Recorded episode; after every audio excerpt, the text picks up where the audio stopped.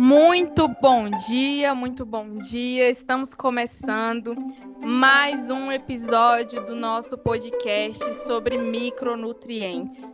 E no episódio de hoje nós iremos falar dele mesmo, do cloro. É, nós já, já estamos falando há algum tempo né, sobre os micronutrientes, algumas vitaminas, alguns minerais. E chegou a vez dele que vocês tanto pedem, o cloro. Sim, vamos falar sobre ele hoje. E para falar sobre o cloro, eu tenho a presença de umas convidadas maravilhosas, estudantes de nutrição, que são elas Raíza, Nara Vitória, Aldineia e Raniela Vitória. Olha, duas vitórias nós temos aqui para falar um pouco para a gente, para a gente bater um papo hoje sobre o cloro. Primeiro, eu gostaria de convidar aqui a Aldineia para falar um pouquinho para a gente sobre as características do cloro. Aldineia, tá por aí? Tô, tô bom por aqui. dia, bom dia, tudo bom bem? Bom dia, tudo e você? Tudo bem, graças a Deus. Aldineia, fala um pouquinho para a gente sobre as características do cloro.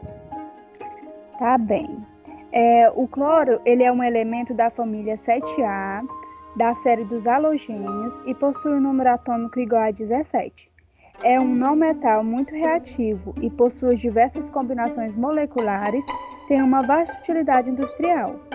Esse elemento está presente em alvejantes domésticos, é usado no clareamento de celulose para a produção de papel, além de ter sido utilizado como arma química pode ser um, um agente sufocante durante a primeira por ser um, um, agente muito sufocante durante a Primeira Guerra Mundial.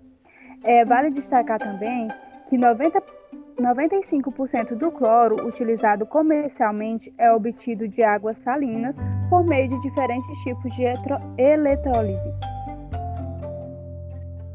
Muito bom, muito obrigada pela sua participação, Aldineia. Gente, eu esqueci de me apresentar, eu sou a Bianca, muito prazer. Eu vou estar falando aqui agora um pouco para a gente, para nós, sobre as funções do cloro. Bom, o teor de cloro no, no tecido humano é de 1,1 grama para cada quilo de peso corporal, sendo importante para algumas funções no nosso corpo. Entre elas, nós temos o equilíbrio osmótico das células, porque o cloro ionizado junto ao sódio, ele vai manter o balanço aquoso. Também nós temos o equilíbrio ácido-base, sendo importante para a manutenção do pH sanguíneo adequado.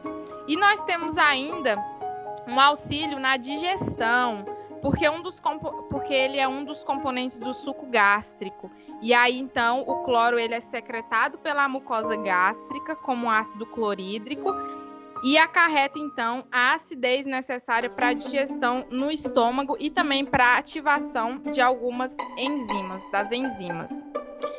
É, também agora nós vamos convidar aqui a Nara para falar um pouco sobre a deficiência do cloro. Nara, tá por aí? Oi, tô sim. Bom dia. Bom dia. Fala um pouco pra gente aí, Nara, sobre a deficiência do cloro. Então, Bianca, a deficiência do cloro ela é muito rara. Mas quando ela acontece, ela pode estar causando no nosso organismo alguns problemas no nosso aparelho digestivo. Ela pode causar falas durante o nosso sono, muita fome em excessi excessivas mesmo, pode dar também dores nos nossos membros, tanto os superiores quanto inferiores, causa perda de cabelo e também problema na nossa arcada dentária. Olha só quanta coisa, hein, galera? Espero que vocês estejam prestando atenção em cada detalhe deste episódio do nosso podcast sobre micro, micronutrientes, hein?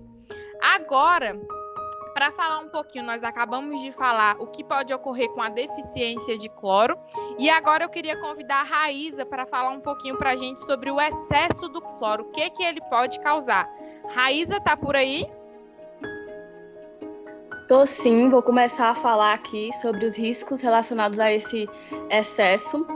E é, de consumo a longo prazo, ele pode causar aumento da adesão de colesterol LDL nas paredes das artérias, resultando em maior risco de doenças cardiovasculares, risco elevado do desenvolvimento de cânceres, é, irritações de pele, queda é, dos cabelos, unhas, irritação respiratória grave é, e eliminação da vitamina E do organismo. Muito, bom, Raíza. Muito obrigada pela sua participação. Agora, eu queria convidar aqui a Raniela em Vitória para falar um pouquinho para a gente sobre as recomendações nutricionais que são tão importantes, né? Raniela, está por aí? Sim, estou. Bom dia, tudo Vou bem? falar sobre as... Bom dia. Vou falar sobre as recomendações de ingestão adequada do cloro. Para as crianças de 1 a 3 anos, é recomendado 1,5 gramas por dia. Para as crianças de 4 a 8 anos, 1,9. E para os homens de 9 a 50 anos, é recomendado 2,3 gramas por dia. E homens de 50 a 70, 2,2.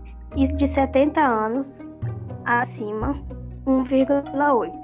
Já as mulheres de 9 a 50 anos é recomendada também 2,3 gramas por dia.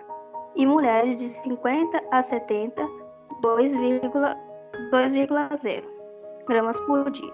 Já gestantes de 14 a 18 anos é recomendado 2,3, 19 anos a 30 anos 2,3 também, e para as lactantes de 6 meses a 7 a 12 meses é recomendada 0,57 gramas por dia.